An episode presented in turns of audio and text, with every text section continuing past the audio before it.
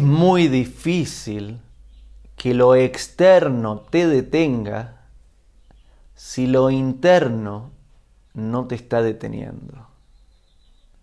Es muy fácil que lo externo te detenga si lo interno te está deteniendo. Haz el trabajo, actúa. Ahora bien, hace también el trabajo interno.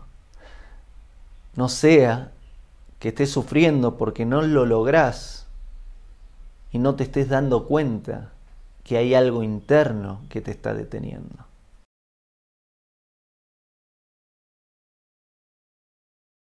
Hago esta rápida pausa comercial para agradecerte por oír mi podcast y pedirte que si te gusta lo recomiendes.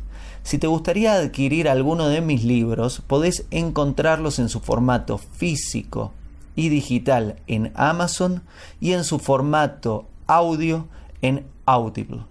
Gracias y que continúes disfrutando del contenido que tengo para vos.